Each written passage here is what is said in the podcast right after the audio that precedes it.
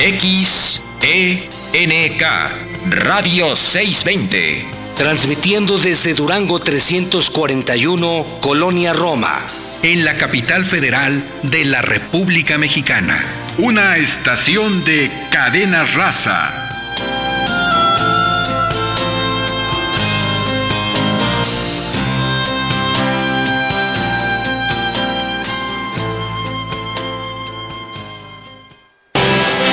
Radio 620 presenta Negocios Agropecuarios. Un espacio en el que obtendrás alternativas y actividades complementarias, sustentables, para así poder iniciar o hacer crecer tu negocio. Negocios Agropecuarios.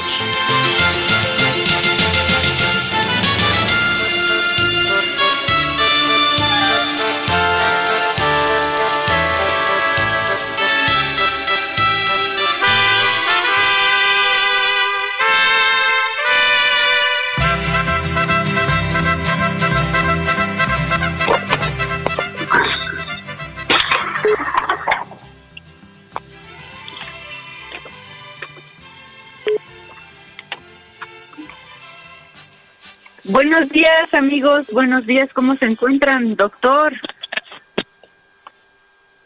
Buenos días eh, y bienvenidos a su programa Negocios Agropecuarios. Eh, José Morales eh, Ruiz y el equipo de Karina, Elizabeth Basilio López y Alberto Aguilar en la consola maestra. Eli, buenos días. Buenos días, doctor. Pues hoy amanecimos con un día medio frío, pero aquí estamos listos para una emisión más de su programa Negocios Agropecuarios de Radio 620. Buenos días a todos los emprendedores, productores agropecuarios, ingenieros agrónomos, veterinarios, biólogos y público en general que domingo a domingo sintonizan su programa Negocios Agropecuarios de Radio 620 AM desde la Ciudad de México y de los estados circunvecinos donde llega la señal de Radio 620, a la audiencia a través de las estaciones afiliadas a Cadena Raza en Michoacán, Jalisco y San Luis Potosí. Muy buenos días a todos. Les recordamos escucharnos más tarde por internet en su navegador preferido. Sintonice en su dispositivo www.620.com.mx Recuerde 620 con número y en forma diferida en cualquier momento los invitamos a escuchar los programas en Ancor Negocios Agropecuarios. Recordándoles que tengan a la mano papel y lápiz. ¿Cómo está hoy, doctor? Eh, pues bien, eh, bastante lluvia aquí en la Ciudad de México y eh, noches frescas. El día, pues, es más adecuado para las actividades que realicemos. ¿Y tú, Eli? Pues bien, doctor, aquí, ¿qué cree que tuve unas visitas con unos apicultores y me llevé unos buenos piquetes en la cara y ando con un ojo hinchado, pero todo bien, doc. Bueno, esperemos que no sea el preámbulo de una reacción mayor. Las siguientes entrevistas con abejas, ¿eh? Se puso fuerte la entrevista, Doc, y ya no me salvé de llevarme una marquita por ahí. Pero todo súper bien, Doc. Pues ahorita ya tenemos encima este una pequeña temporada de lluvias. Esto está favoreciendo a varios de nuestros productores, pero hay algunos lugares en donde esto es contraproducente. ¿Por qué? Porque aumenta mucho la cantidad de lluvias y puede enjuagar, por ejemplo, el néctar y el polen que comen algunos polinizadores, ¿verdad? Y pues comentarles también que debido a que no combinan muchos productores lo que son los árboles o esta parte forestal con la parte de las milpas, pues tenemos deslaves de tierra. Sí, tuvimos como tema la semana pasada eh, lo relacionado al huracán que afectó pues la costa y la montaña de Oaxaca con las consecuencias que ya todos sabemos. Y ahí pues eh, esas eh, desgracias nos cuesta trabajo superarlas por las razones obvias, las económicas, los fallecimientos que hay, eh, la destrucción, ¿verdad?, de todo el esfuerzo, de toda una vida, casi volver a empezar. Así es, doctor. Este, si le parece, vamos a hacer una pequeña pausa para tratar de enlazar a nuestro invitado de hoy, porque tuvimos un poquito de fallas. Nos vamos unos segundos y regresamos. Pues eh, pudiéramos eh, llegar al bloque y eh, terminarnos. Y pudiéramos hablar de un tema que es sumamente importante en todas las actividades humanas, la capacitación, ¿no? el mejor desarrollo, la actualización de las técnicas que realizamos y sobre todo esto nos va haciendo competitivos, ¿verdad? Con una rentabilidad eh, mejor que la que eh, hemos tenido. Este es una parte eh, muy importante para que también las personas al desarrollar sus actividades y se capaciten, se identifiquen cada vez más con lo que hacen. ¿Cómo ves el? Sí, doctor, pues tenemos hasta las 7.12, dos minutos y claro que eso es súper importante la capacitación porque recuerden que nunca terminamos de aprender y podemos ser maestros pero alumnos al mismo tiempo porque podemos aprender muchísimas cosas y pues cada vez se va innovando más en las diferentes áreas y entonces pues la capacitación siempre hay que considerarla. Además, Eli, muchas veces es una opción, eh, pudiera ser mejor de lo que estamos haciendo. Esto es eh, muy importante y pues eh, va desde el escuchar negocios agropecuarios porque ahí escuchamos esas opciones y pues nos va haciendo saborear el tema de esa nueva forma de hacerlo o complementar mi actividad diaria. Así es, doctor. Este, pues el día de hoy vamos a improvisar en esto de la capacitación y vamos a tener como invitado a un profesor de la FES Cautitlán que justamente se dedica a esto, a capacitar, a dar cursos, tanto a productores como a sus alumnos, ¿verdad? Y va a estar con nosotros en un, ratito el profesor Meliton y vamos a compartir algunas experiencias de lo que significa la capacitación, cuáles son los beneficios, ahora con esto de la pandemia, cómo se modernizó toda esta capacitación, ¿no? Antes era todo presencial y pues ahora la mayoría de las capacitaciones se hacen en línea y esto no significa que aprendamos menos, solamente que hay que aprovechar eh, los recursos que se tienen a la mano y de esta forma pues continuar aprendiendo sobre diferentes temas. Interesante punto.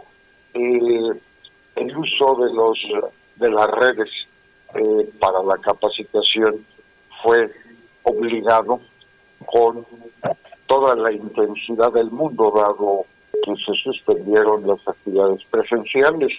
Esto es eh, interesante comentarlo.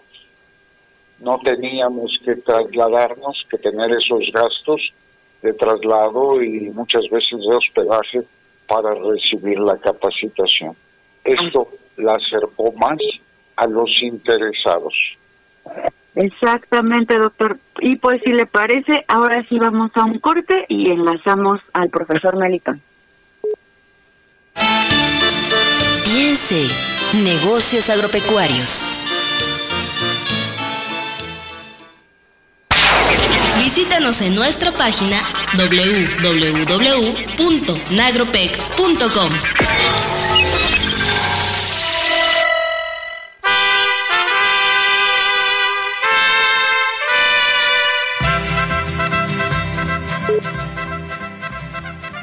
Amigos, pues ya estamos de regreso en su programa Negocios Agropecuarios de Radio 620 AM y pues ya tenemos a nuestro invitado y amigo del alma Melitón Rocha Lara, este profesor de la FES Cautitlán y profesor de parasitología y además especialista en ovinos.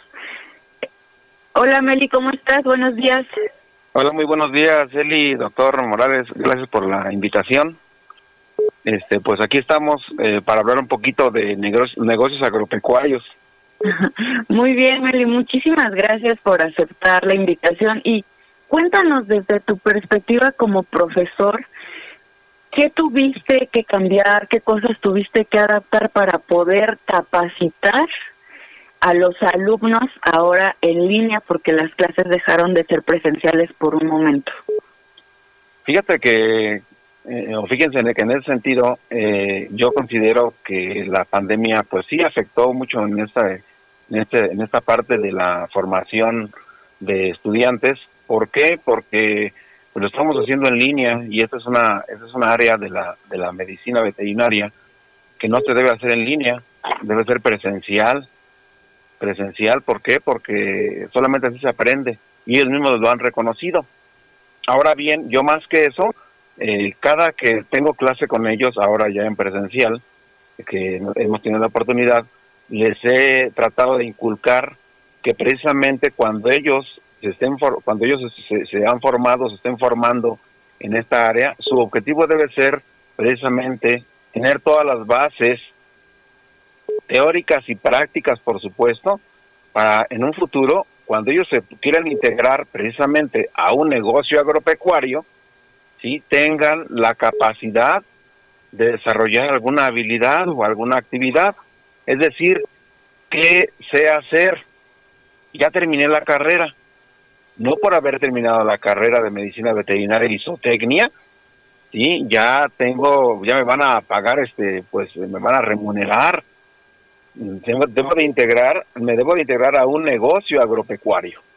Para mí esa es la parte esencial en la formación y mira que yo tengo alumnos que son de los primeros semestres, pero aún así he tenido contacto y he tenido la oportunidad con, con alumnos que formé en ya hace algunos años, ya hace algunos, algunas décadas inclusive, ¿sí? y, que ya están integrados a negocios agropecuarios precisamente en el área de bovinos, en el área de ovinos, en el área de caprinos, e inclusive en el área de abejas también, sí, en el área de cunicultura, etcétera.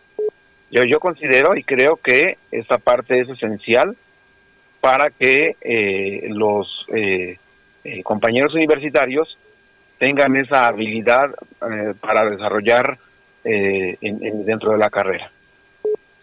Así es, Mali, como que va de la mano la actividad teórica y la actividad práctica, ¿no? No es lo mismo aprender en el salón o aprender detrás de una computadora hay enfrentarte a las realidades y a las a los diferentes escenarios que se te pueden presentar, ¿no? Este sí es es complicado porque pues es muy distinto a ya estar en campo, ¿no? Todas las cosas cambian, todo es diferente y pues muchas veces lo que aprendiste pues ya no lo puedes aplicar porque es totalmente distinto.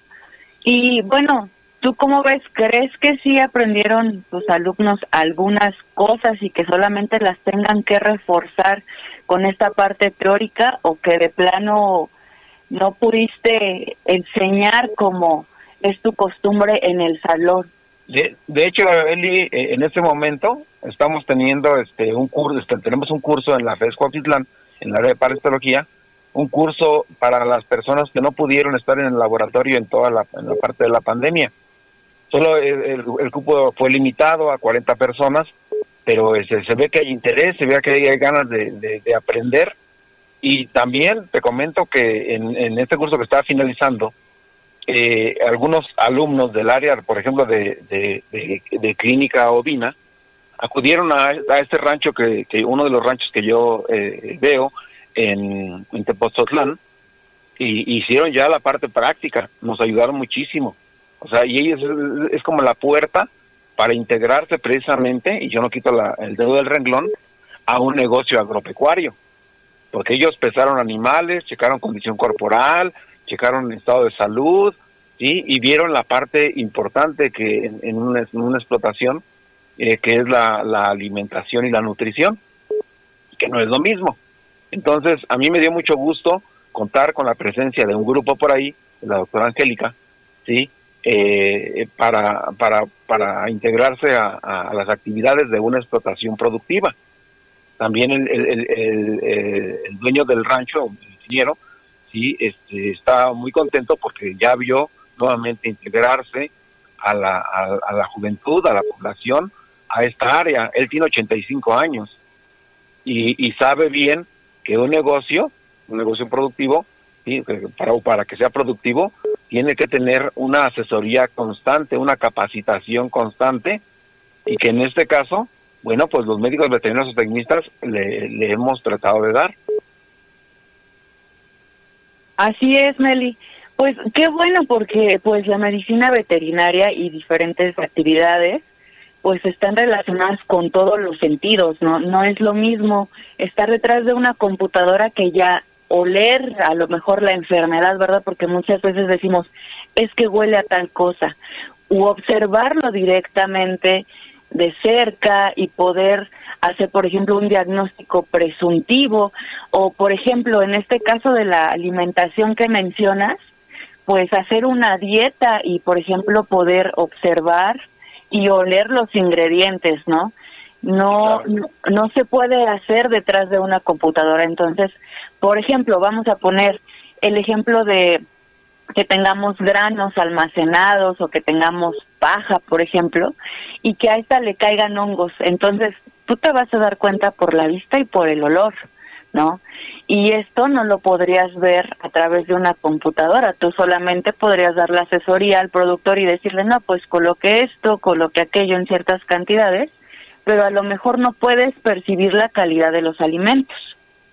Sí, fíjate, Eli, que en base a esto que me estás comentando, tengo un amigo, el doctor David Fernández Rivera, egresado de la, de la, eh, de la UNAM también, Ciudad Universitaria, que este, se dedica a esta, a esta parte de la conservación de, granos, de, la parte de plagas, de, los, de, las plagas que afectan a, a los granos almacenados, por ejemplo.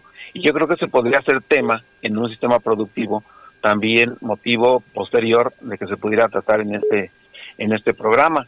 Además, por ejemplo, también en la parte de conservación de, de, silos y forrajes, ahí por ahí también está el doctor, este, eh, ahorita no, no, se me fue el nombre, ahí en la FES Cuautitlán especialistas en aflatoxinas, tenemos especialistas en aflatoxinas en, en la FES. Entonces, yo creo que en la parte del conocimiento y adquirir el mismo, sería eh, eh, muy importante integrarlo a los sistemas productivos para que esto en verdad, otra vez, fungiera o, o como un negocio agropecuario. Porque las plagas, porque las enfermedades nos siguen llegando, nos siguen minando, esto no va a parar y que debemos estar preparados para lo mismo, en el sentido de, estricto de eh, poder a los alumnos enseñarles algo, que ellos aprendan algo. Por supuesto que en la escuela nos enseñan las bases, pero después es una constante capacitación. Y esto, esto no lo debemos olvidar, porque los cursos pues están enfocados a que el alumno, de alguna manera, sí tenga eh, una capacitación básica, mínima, necesaria. Pero nos olvidamos de que posteriormente vienen otras cosas que en los cursos eh, ordinarios no se puede llevar a cabo, no alcanza el tiempo. Y con la cuestión de como tú mencionabas de la pandemia, pues menos, menos nos alcanza el tiempo. ¿Por qué? Porque todo era en línea, porque había muchos distractores, porque no se llevaba las, no se han podido llevar las cosas totalmente a la práctica. Esto para mí es, es importantísimo. No sé tú qué opinas. Sí, claro que sí, este y mencionando otra vez lo de los alimentos, pues muchas veces nos preocupamos no por los alimentos que ofrecemos, por ejemplo, a nuestros consumidores finales, que en este caso serían humanos, ¿verdad? Pero se nos olvida que la alimentación es básica, por ejemplo, para nuestros animales y hasta para nuestras hortalizas, ¿no? Si tú no das una, una buena alimentación, por ejemplo, en tu cultivo, si tu tierra no tiene los nutrientes adecuados, pues no va a crecer nada o, no va a crecer tan bien, por ejemplo, tu producto. Y lo mismo pasa con los animales. Si tú das un alimento contaminado, puedes provocar enfermedades en ellos y en lugar de nutrir al animal, pues le estás ofreciendo tener a lo mejor una infección, una intoxicación, una deficiencia. Exacto, y fíjate que en relación a esto, el día de ayer precisamente viene este rancho en Tepozutlán, Estado de México, que ya sembraron maíz, el maíz está creciendo, dan gracias a Dios por la lluvia, sí, y este, y pero también están creciendo las malezas y están creciendo las plagas, y entonces ese maíz va a ser utilizado tanto para consumo humano como para consumo animal. Entonces dentro de ese sistema productivo se debe integrar muchas cosas, muchas áreas, y, y yo creo que en la medida que podamos capacitarnos en cada una de ellas, no, yo estoy de acuerdo que el médico veterinario zootecnista no es todólogo, o sea, no lo sabe todo, pero bien debemos tomar en cuenta que eh, eh nuestra carrera nos ofrece una diversidad enorme para poder establecer estas estas estas este eh, este negocio de alguna manera agropecuario que nos ofrece nuestra maravillosa carrera de medicina veterinaria. Así es, Meli, como mencionabas, pues la medicina veterinaria, y lo hemos mencionado en algunos programas atrás, es muy amplia, tiene muchísimos temas y pues vamos a continuar hablando al respecto después del corte y me gustaría mencionarles eh, toda esta parte de las plagas que tú mencionas en las milpas porque no todo es malo. Pero lo platicamos después del corte, Meli, por favor. Muy bien. Estamos haciendo negocios agropecuarios. En un momento regresamos.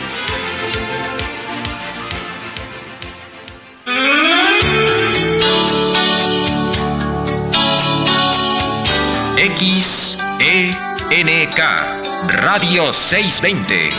Transmitiendo en 620 kHz con 50.000 watts de potencia. Desde sus estudios en Durango 341, Colonia Roma, en la capital federal de la República Mexicana. Una estación de cadena raza.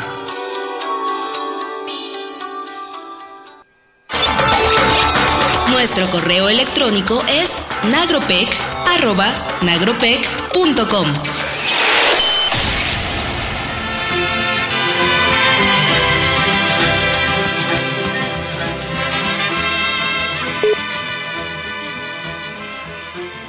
Muy bien amigos, pues como han escuchado, la capacitación pudiéramos considerarla estratégica en un negocio agropecuario en eh, la parte productiva en la administración, en el valor agregado, situación que pues es muy importante para los productores en un negocio agropecuario. Adelante.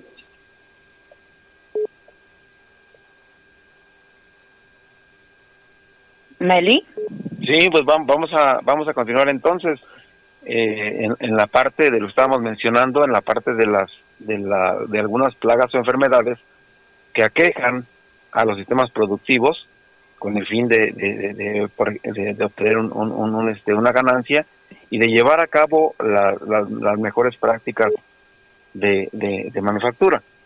Eh, ahorita me viene a la mente eh, un, compañero, un médico veterinario de Yucatán, que me decía que tiene problemas con, con barroa y estaba buscando los productos que se estaban utilizando anteriormente por ejemplo, para, para controlar a, este, a, este, a esta plaga, a este artrópodo de las abejas. Entonces eh, yo le decía, oye, ¿y no has podido controlarlo con manejo? El problema es que a veces no tenemos la capacitación para llevarlo a cabo. Y tenemos que recurrir a la parte química. Luego entonces, eh, aquí nos queda la incógnita, nos queda la interrogante de qué debemos hacer cuando tenemos un sistema productivo, ya, ya sea en la parte agropecuaria, y estoy hablando de los cultivos, estoy hablando de los animales domésticos, perdón, perdón, sí, y, y, que podamos eh, también eh, implementar organizarnos para poder llevar a cabo las mejores prácticas. ¿Qué opinas de esto, Eli? Sí, mira, eh, por una parte mencionar este lo que comentábamos, por ejemplo, de la milpa, que muchas veces todo el crecimiento de esas otras plantitas, de esas otras malezas, pues las consideramos malas, ¿no? Pero es importante que como productores y nosotros eh, que no somos productores, pero que estamos desde nuestra casa y en nuestro jardín, observamos también ese crecimiento de plagas, conozcamos que esas plantas están ahí por un, una razón, ¿sí? Sirven de alimento, por ejemplo, para algunos insectos polinizadores. Entonces, hacer la recomendación, por ejemplo, para que cuando nuestros productores tengan sus milpas, dejen eh, una, vamos a decir, una cerca alrededor de la milpa, vamos a decir que de un metro, metro y medio de distancia de la milpa para que no le afecte, pero para que siga su presencia ahí, porque como bien mencionaba, pues sirve de alimento para algunos polinizadores. Entonces, ¿qué pasa si yo la quito? Pues le estoy quitando el alimento a esos polinizadores que también ayudan y benefician estando ahí para la producción de la milpa. No, por otra parte, mencionando lo de Barroa, en la parte de las abejas, es difícil encontrar en esta época en México algún apiario que no esté infestado con barroa, aunque sea en, niveles eh, menores al 5%. Entonces, lo que tenemos que saber, por ejemplo, es que se debe dar un tratamiento preventivo para evitar que ese porcentaje de infestación sea alto y entonces se vean afectadas pues nuestras colmenas de una forma más impactante, ¿no? Ahorita, por ejemplo, hay diferentes tratamientos alternativos que no necesariamente tienen que ser químicos, que no contaminan la miel, que no dejan residuos de miel y que no afectan tanto a las abejas, ¿no? Como, como lo son los productos químicos. Y tenemos, por ejemplo, el caso del timón, que eh, funciona igual que lo hace el orégano y que su fórmula pues viene de, a partir de, este del orégano, ¿vale? Entonces, el tomillo. ándale, el tomillo, eh, el tomillo, el orégano, muchas plantas así se utilizan de forma, mm, vamos a decirlo, natural, en el ahumador. Las esencias, ¿verdad? Ajá, y nos ayudan a bajar ese porcentaje de infestación, ¿no? Entonces, como bien dices, muchas veces la falta de conocimiento no nos deja aplicar lo que tenemos a la mano, ¿no? O sea, ¿cuántos productores están cerca, por ejemplo, eh, sus producciones de lo que son el ocote, que también sirve para bajar el nivel de infestación, y lo único que tienes que hacer es colocarlo en el ahumador? Así es. Y volviendo un poquito a la parte que mencionabas de, de, de las plantas que crecen en la milpa, ¿sí? Y aparte, no solamente las plantas, como tú decías, los insectos, cuando no se utilicen plaguicidas que puedan llegar a contaminar, eh, podrías tú recurrir al uso, y se recurre de hecho ancestralmente, por ejemplo, a, utilizar eh, esa maleza, por ejemplo, toda la variedad de que, hay de quelites, toda la variedad, inclusive el quelite eh, es un familiar muy cercano del amaranto, son familiares muy, muy cercanos y que se han utilizado ancestralmente en la parte de la alimentación eh, humana, ¿sí? Las verdolagas, ¿sí? Los hongos huitlacoche del maíz, los hongos, los insectos, desde las famosas eh, chicatanas hasta, no sé, los chaguis en Hidalgo, chicatanas en el sureste, los chaguis en Hidalgo, eh, las este los estamoles, los chinicuiles, que inclusive en esta época que acaba de pasar, pues se incrementaron arriba de los mil pesos el kilo. Y inclusive en zonas donde hay producción de eso. Entonces, finalmente, eh, yo creo que eh, eh, la parte de la capacitación, la parte de, la enseñanza, el conocimiento de la gente, inclusive de las nuevas generaciones que no saben nada de esto. Desgraciadamente, no ellos nacieron han crecido, tuvieron su, su, educación eh, primaria, su educación secundaria, su educación media superior, en áreas en donde esto es totalmente desconocido. Luego entonces, a nosotros como, como, como eh, este, profesionales en este caso de la medicina veterinaria, la zootecnia, los ingenieros agrónomos también, ¿sí? Tenemos la responsabilidad de enseñarle a estas nuevas generaciones y toda esta parte que, hemos estado de alguna manera que está, que está eh, en el subsuelo, que está, válgame la expresión, en el subsuelo, que está escondida, que no está totalmente desarrollada, eh, y, y, eh, aparte en una cuestión cultural, que ha sido, ha sido este, desde nuestros ancestros, ha sido llevada a cabo. basta ir a los mercados, en las poblaciones, en las comunidades, en donde mucha gente vende esta parte, los quelites, los eh, los eh, escamoles, vende los los chapulines, eh, etcétera. ¿sí? Entonces yo creo que esa parte la debemos de tomar muy en cuenta, porque sigue siendo algo que nos identifica como nación y sigue siendo algo que debe ser, válgame la expresión, explotado, desarrollado y no tomarlo necesariamente como una plaga, como lo, que mencionábamos al principio. ¿Qué, ¿Qué te parece? Sí, Meli, justamente esta semana me tocó la visita con unos productores que nos dieron un delicioso manjar al ofrecernos nabos, nabos encebollados con unas tortillitas ricas y una rica salsa. Y pues es una planta que nace en esta temporada, ¿no? Y que tenemos a la mano y que como bien dices, llevan años consumiéndose y pues son nutritivos y tienen una función en el lugar donde están y pues comentarles que pude ver, por ejemplo, la presencia de muchos abejorros, ¿no? Entonces, lo que mencionábamos, esa planta está ahí porque tiene un fin y el fin de, de esa planta en ese lugar era, por ejemplo, alimentar a esos abejorros y a otras abejas. Exacto, y no sé si recuerdas, el día de ayer te mandé unas imágenes de unos girasoles, girasoles que fíjate que no son no son muy nativos de aquí, se han se han implementado aquí en la FESCO Altitlán, en mi, en mi natal San Luis Potosí, los sembramos eh, anualmente, pero aquí tengo eh, este muchas plantas de girasol que me dan un, aporte de, de semilla de la misma y que aparte ofrecen una una una este eh, ofrecen vida a, estos polinizadores, abejorros, abejas, eh, las moscas inclusive son polinizadores también. Entonces tenemos una gran cantidad de polinizadores y tenemos el recurso también agrícola para que esto se lleve a cabo. Solamente que habrá que implementarlo.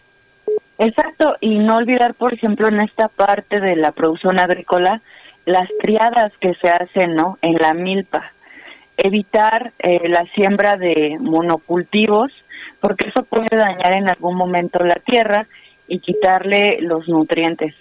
Y pues, ¿qué te parece si después del corte mencionamos un poquito de esto y tu experiencia que has tenido, por ejemplo, con estas plantas nativas que llevan años utilizándose, por ejemplo, el epazote? ¿Qué tal si nos comentas cuando regresemos del corte, Mel? Claro que sí, con gusto. Tu mejor negocio está en negocios agropecuarios.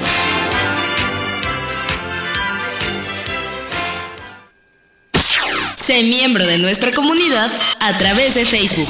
Búscanos como Nagropec.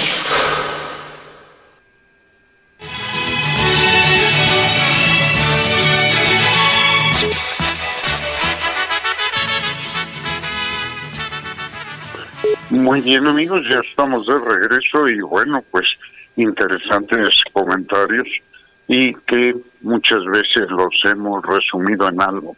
Hay que observar qué sucede en la naturaleza, el porqué de cada especie y de cada una de sus funciones que tienen en esa naturaleza. Adelante.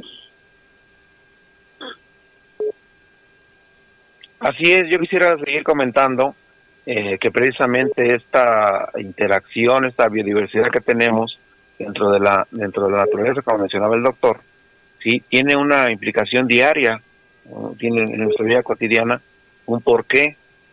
Eh, recuerdo los cultivos que teníamos de maíz, maíz con frijol, y el frijol eh, eh alternado con al, mismo tiempo con, con el maíz o como, como fijador de nitrógeno para la planta Y, esta situación, este, este desarrollo que tienen estas otras plantas es debido precisamente a esta interacción, el adecuado desarrollo. Ahora, en, de acuerdo a la época del año, en, por ejemplo, en climas de temporal, pues se puede, se puede alternar estos cultivos, por ejemplo, con garbanzo, que es otra leguminosa, o por ejemplo con, con el girasol, con la semilla de girasol, para, para también para la producción. Eh, esto va a depender mucho de los ciclos biológicos y los ciclos de, que tenemos anuales en, la cuestión de hidrológica, pero que no debemos olvidar y que debemos de estar constantemente capacitando a la gente que se encuentra en, en los sistemas productivos para que se utilicen también estos recursos forrajeros, eh, restos de la cosecha, para alimentación de los animales. Entonces, eh, darle esta parte del ciclo a todo este eh, eh, ciclo de vida, no solamente de los organismos que tenemos en el, en el, en el, en el suelo, en, las plantas, sino también inclusive en los animales. En la medida que aprendamos, que tengamos la capacitación para poder mejorar esta situación de los de los de, de, de, los alimentos para los animales domésticos, también nos veremos beneficiados nosotros eh, como, como humanos, ¿verdad? Entonces yo creo que eh, es tiempo de retomar esa parte que por mucho tiempo de alguna manera se ha olvidado y nos hemos eh, nos hemos limitado también a los grandes consorcios productores de, de miles de toneladas de, de, grano de, y, e inclusive que podamos tener una dependencia del extranjero para, para poder eh, suplir o cumplir con nuestras necesidades básicas. Pues yo soy un, eh, como médico veterinario, soy una, soy una, soy una persona que, que estoy, al menos este, eh, en mi pensamiento, tengo un compromiso con la naturaleza y que debo de tener la, la opción de los recursos que yo no pueda generar en el, en el, en el, en el, en el campo. Y que, ¿por qué no? ¿sí? Podemos hacer un negocio agropecuario de eso, claro que sí. ¿Qué opinas, Eli? Pues sí, toda la razón. Doctor, ustedes de su experiencia, cuéntenos.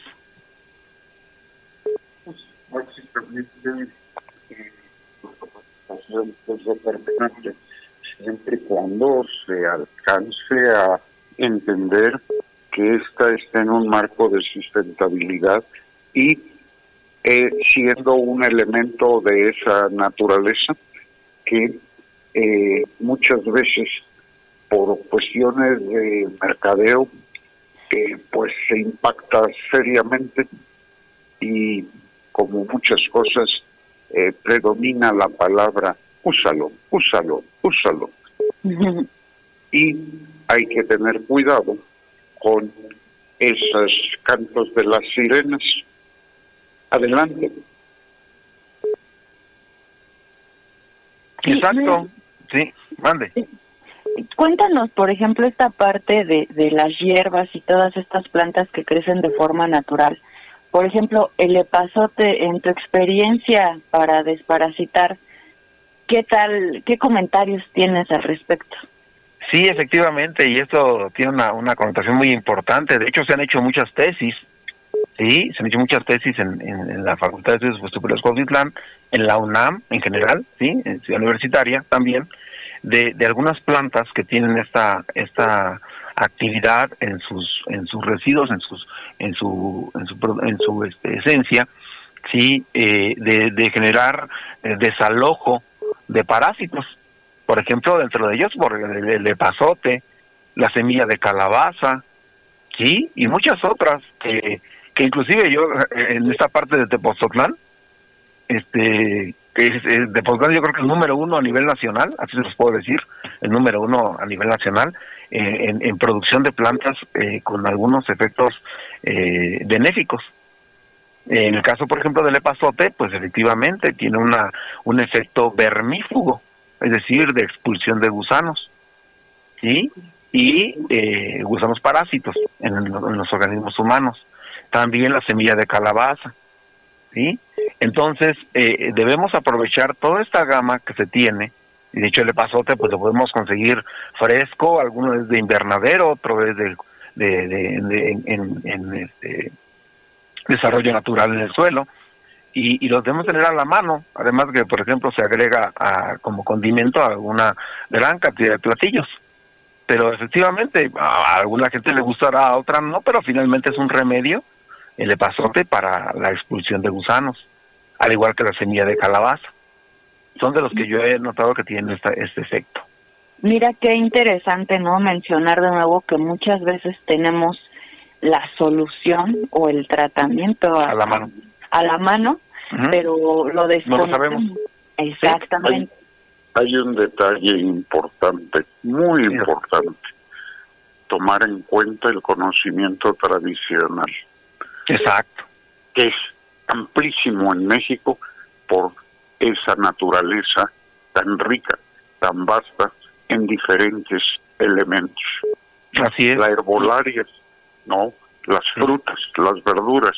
Y bueno, como resultado, una gastronomía que, pues, es un martirio hablar de ella ahorita. sí, así es, así es. Muy bien. Sí, efectivamente, este, tenemos el recurso a la mano, no lo sabemos a veces. Y digo, el de ayer yo, por ejemplo, eh, llevé a mi hija a esa parte de Pozutlán y, vimos que había, este, eh, aparte de, de, pasote, había gordolobo, ya, el gordolobo es un, excelente expectorante, ayuda muchísimo para la tos y está en, estado natural. Ahí está, la jurica, eh, no sé, el, nopal, eh, la sábila, etcétera, etcétera. Podríamos, podríamos pasarnos aquí la mañana hablando de las plantas que, que se pueden desarrollar y, que, y que, tienen un efecto benéfico y que, y que a veces lo desconocemos. Y, o, no, o lo conocemos y no lo utilizamos, esa es la otra también, ¿verdad? Exacto. Entonces es importante. ¿Sabes qué es importante también? Eh, mencionarles a todos nuestros radioescuchas, por ejemplo, si, si son de las personas que van a, por ejemplo, recolectar hongos después de la lluvia, hace poco leía una infografía que era importante recolectarlos en una canasta o en una bolsa, por ejemplo, de estas de mandado que tiene hoyitos. ¿Por qué? Porque de esa forma tú permites que las esporas sigan esparciéndose. Ajá, exactamente. Y, y lo mismo, amigos, por ejemplo, para, no sé, en esta zona de Milpalta se da mucho lo que es el toronjil silvestre, así como dice Meli, crece solito. Pero ¿qué pasa si nosotros lo cortamos y nos llevamos las flores, nos llevamos las flores eh, vivas, por así decirlo, que no están secas, que aún no producen las semillas? y, y, no recolectamos semillas y no las volvemos a introducir. Va a llegar un momento en que esa planta esté en peligro por esa extracción ¿no? que nosotros hacemos. Entonces, es importante que ayudemos a conservar esas plantas que ya están ahí de forma natural. Así es, y estas son ofrecidas en una gama en los mercados, por ejemplo. A veces no tenemos acceso a ellas directamente, no podemos acudir al lugar donde se encuentran, pero los mercados están presentes. Ahí están, es importante conocerlas nada más también, conocer su efecto benéfico. Claro, habrá algunas que tienen algún efecto, por ejemplo, algún alcaloide, que habrá que tener cuidado, mucho cuidado con ellas, al igual que con los hongos. Pero sí es importante que conozcamos esta parte, porque los mercados no las ofrecen. Y a veces las regateamos ahí a las personas que las venden, pero no sabemos lo que hay atrás de toda esa parte. Yo recuerdo el, el, mercado, por ejemplo, el mercado de Sonora, en la parte exterior, se, hacía, se hacía, no sé si todavía se haga, un mercado de plantas abundante, abundante. Meli, Meli, pues muchísimas gracias por haber estado con nosotros en el programa. Este, ¿quieres dar tu número telefónico para que te puedan contactar? Gracias por la invitación. Digo, voy a dar el, el, el, teléfono sin ningún problema. Es el 55 37 27 90 38. ¿Lo repites? 55 37 27 90 38. Y estamos a la orden en la Facultad de Estudios Superiores Cuautitlán. También me, me, encanta el trabajo de campo, me encanta el campo también y por eso bueno estamos aquí. Gracias, muchas gracias por la invitación.